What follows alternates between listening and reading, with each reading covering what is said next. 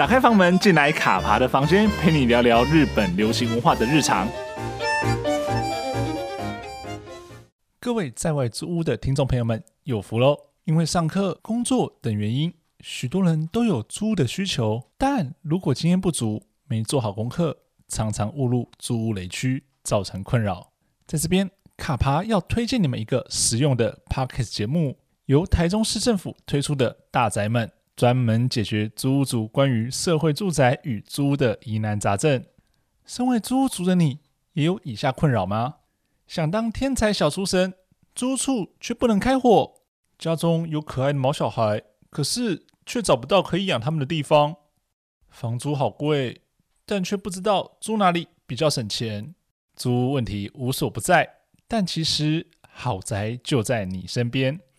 大宅门由专业主持人 Kevin 主持，不管你对社宅充满好奇，还是有难解的租屋问题，想提高居住品质，创造美好生活，绝对不能错过全新第二季大宅门。马上收听，一起破解租屋生活的大小事。以上广告由台中市政府住宅发展工程处提供。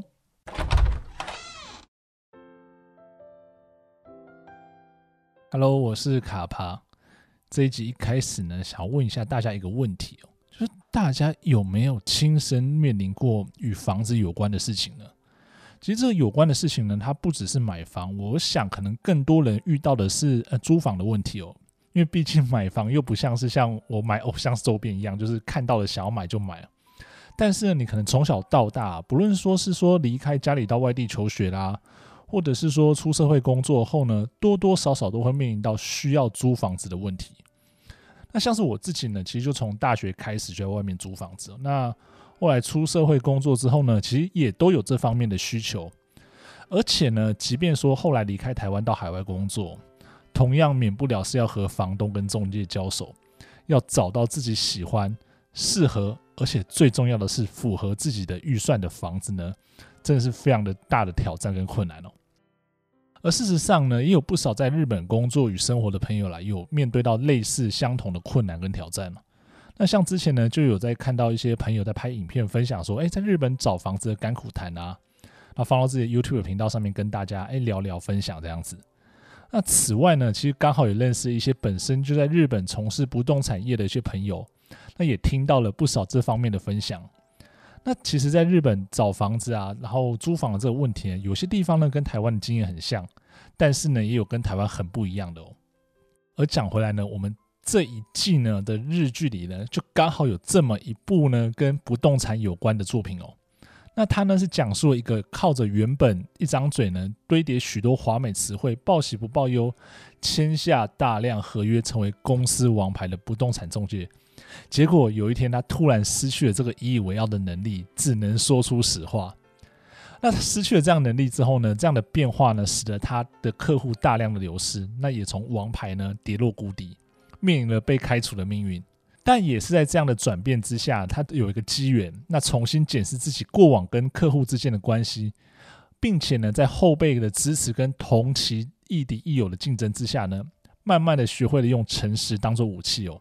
所以呢，今晚这一集呢，我们就一起走进登板不动产的办公室，看看这一个从天堂掉到地狱的不动产中介永濑财地是如何自死地而后生，成为关怀他人的正直不动产。那我们就开始喽。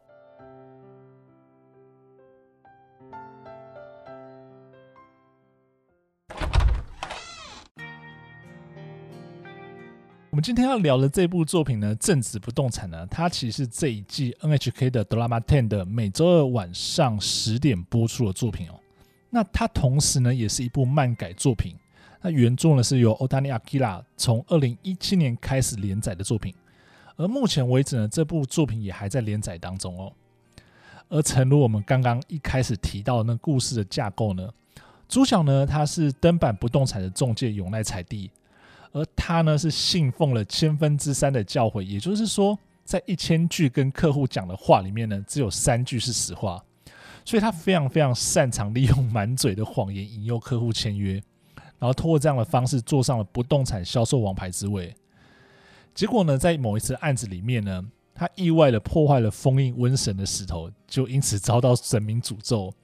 他失去了引以为傲的能力，从口中说出来的全部都是实话。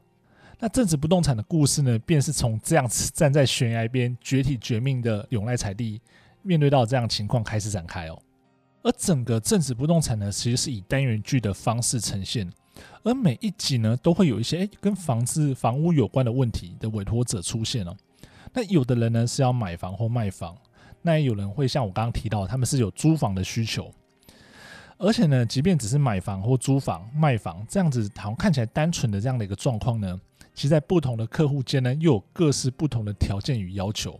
所以呢，这就让诶、早已经习惯用吹捧的方式卖房的永濑财地呢，非常非常的不习惯。但也是因为呢，他没办法说谎，他只能说实话。在这样的枷锁之下呢，加上呢，身边有一个以诚实跟感同身受为中心思想的后辈月下萧良的支持呢，他通过跟这些不同委托者的互动呢，介入他们人生，那聆听了他们的故事。那最后呢，发自内心为他们解决有关于住的问题哦。而在单元故事之外呢，永濑财地与身边人的互动啦，与竞争对手的关系，也是主线故事的一环哦，并且呢，造成了在中介与客户之外呢，更多不同人与人之间互动的故事。原本以为只有谎言才能为自己的人生跟事业铺出康庄大道，却因此呢，意外的一步一步的将过往的傲气打磨得更加圆融。那最终呢，发现了正直原来是可以改变他人的人生，并且为他们带来幸福的哦。所以整体来说呢，正直不动产它其实并不是一个什么大起大落的故事哦。但是呢，它就是在这样一个一个个相对平淡与房子有关的故事交织之下呢，把人与人的情谊凸显出来。那也让这部作品呢成为一个温暖的小品。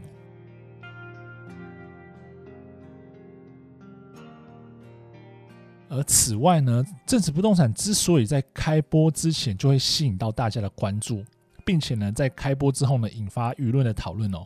那原因之一呢，便是因为好久不见的山下智久呢，再度担纲演出。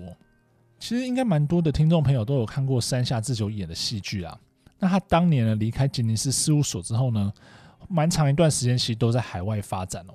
那这一次呢，是他睽违了三年之后呢，再次担纲了日剧的主演哦。所以呢，山下智久将要主演日剧这件消息呢，在被揭露之时呢，早就已经引发了不小的讨论了。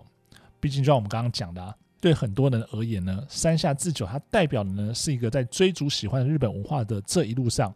难以取代的一部分哦。不论呢是作为歌手所演唱的歌曲啦，或是作为演员演出的角色及作品，像我相信呢，很多人的印象中呢，会有非常非常多山下智久演出的日剧作品哦，像是《扎西猎人》呐。改造野猪妹、c o Blue 或是哈利路亚呛死的求婚大作战了。而 NHK 制作戏剧的方式呢，跟一般的民放台其实有一点点不太一样。那除了说，哎，像是要整年的大河剧啊或晨间剧是边拍边播之外呢，其实不少的带状戏剧呢，却是全部拍完剪好了之后才播。那正直不动产呢，其实就是这样的例子哦。因此呢，早在去年的年底就已经有一些拍摄的目击情报跟小道消息传出哦。因此呢，山下智久要演出这部戏剧呢，其实已经预热了将近半年了。而从事前的宣传带来的声势呢，以及投注的资源和共演的卡司，也不难看出呢，正子不动产他获得的礼遇哦。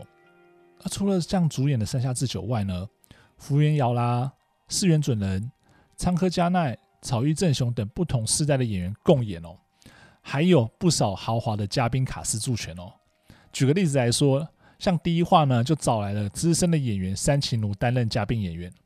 而应该蛮多的听众朋友都知道，山崎奴呢，其实在跟山下智久呢，在《诈欺猎人》里面共演过，而当时呢，山崎奴饰演那个角色呢，其实就有点像是山下智久的上线，帮提供一些诈欺师的一些资讯，然后让他去拟定一些作战策略，所以呢，让很多不少曾经看过《诈欺猎人》这部作品的听众或观众呢。以及经历过那个时期的人呢，看到他们两个的互动呢，其实深深的感动哦。而且呢，再次同框，过往的回忆呢，都涌上心头。而除了演员之外呢，好的编剧同样为这部戏加分了不少。因为正直不动产的剧本呢，是交到了擅长漫改，而且可以细腻刻画人物心境的编剧根本飞仔的手上。纵观过往呢，根本飞仔在处理这类的故事呢，都留下了非常亮眼的成绩。像是上野树里主演的《法医朝元》的第一季跟第二季，以及户田惠梨香、永野芽郁双主演的《秘密内幕》，都是出自他的手。他呢就用他的文字魔法呢，让许多的作品呢都成了无可取代的佳作，而且呢都可以在他的作品里面突出人与人之间互动那些情感跟那些温情哦，让每一部作品呢都有满满的暖意哦。